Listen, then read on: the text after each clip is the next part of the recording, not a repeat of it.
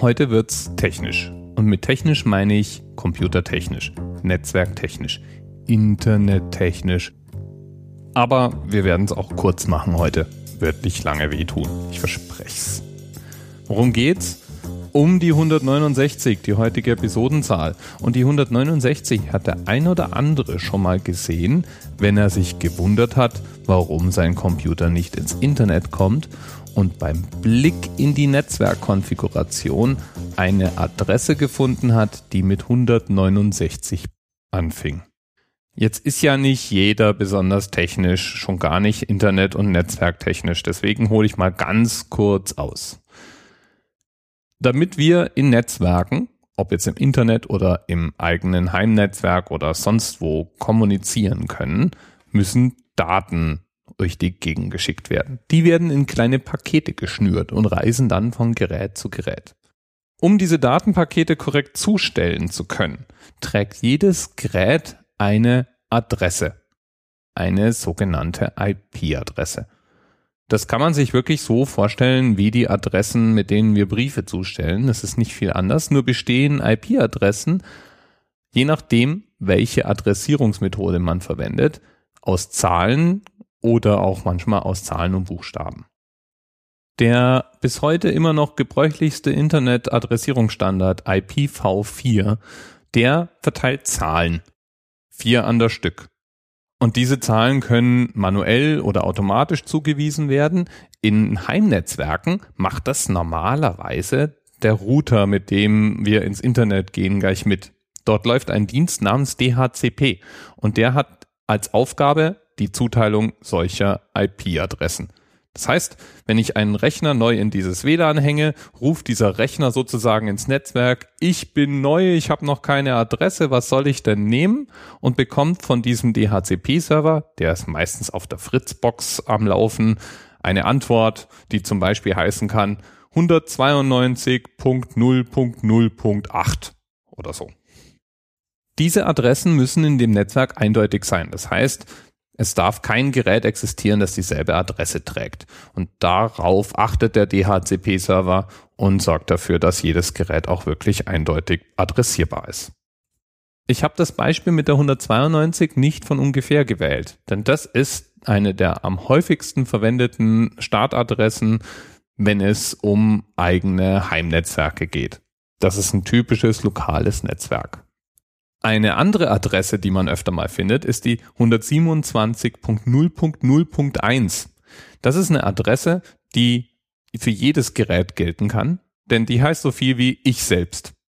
Wenn ich also ein Datenpaket von meinem Laptop aus an die Adresse 127.0.0.1 schicke, dann schicke ich es praktisch an mich selbst. Und das kann manchmal ganz praktisch sein, wenn man herausfinden möchte, ob bestimmte Dinge richtig konfiguriert sind. Jetzt denkst du dir vielleicht, komisch, solche Adressen habe ich noch nie irgendwo eingetippt. Also warum brauche ich die überhaupt? Ich gebe doch einfach ein www.google.de und passt dann schon, oder?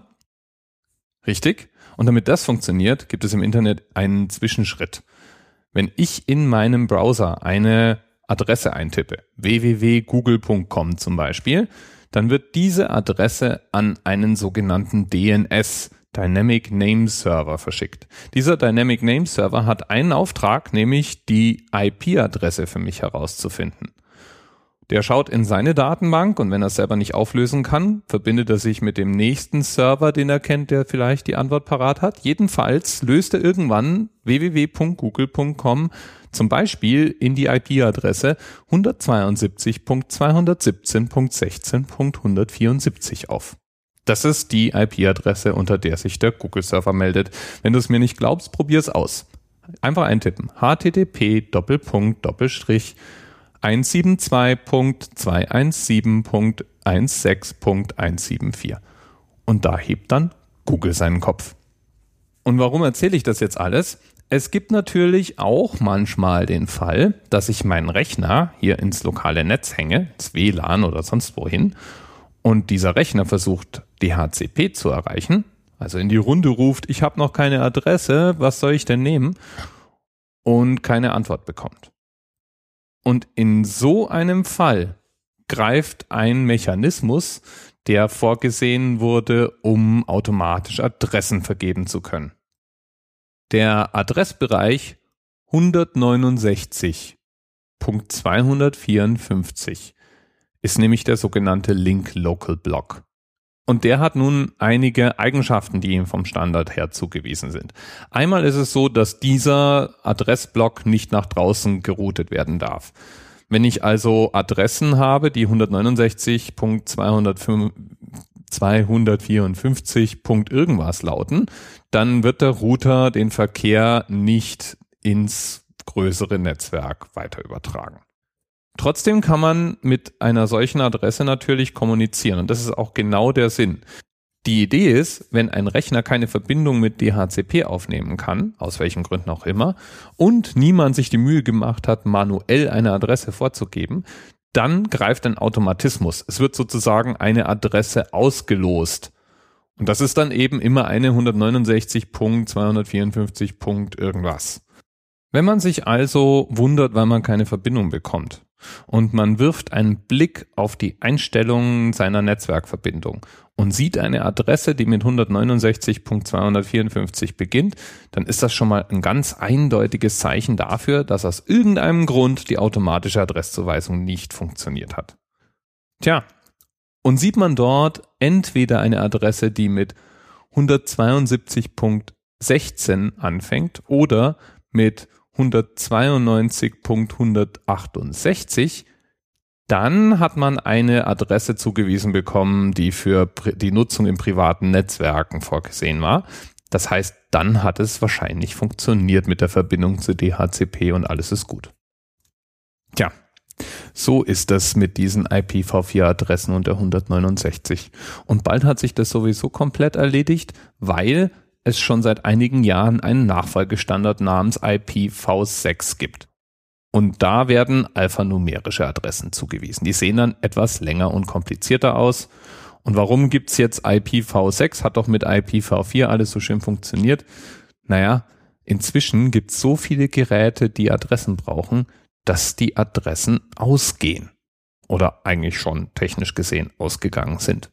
Das heißt, es musste ein Adressstandard her, der mehr zuweisen kann. Und das wird jetzt nach und nach schon seit Jahren umgestellt. Das heißt, oft sieht man eben dann neben der IPv4-Adresse auch die IPv6-Adresse, wenn man sich die Einstellungen seiner Verbindungen anschaut. Und idealerweise wird es irgendwann nur noch die geben. Aber das ist ein ganz anderes Thema.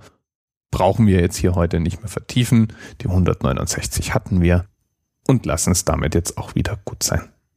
Bis bald. TMRS 10, 9, 8. The experience of 47 individual medical officers. Was hier über die Geheimzahl der Illuminaten steht. Und die 23. Und die 5. Wieso die 5? Die 5 ist die Quersumme von der 23.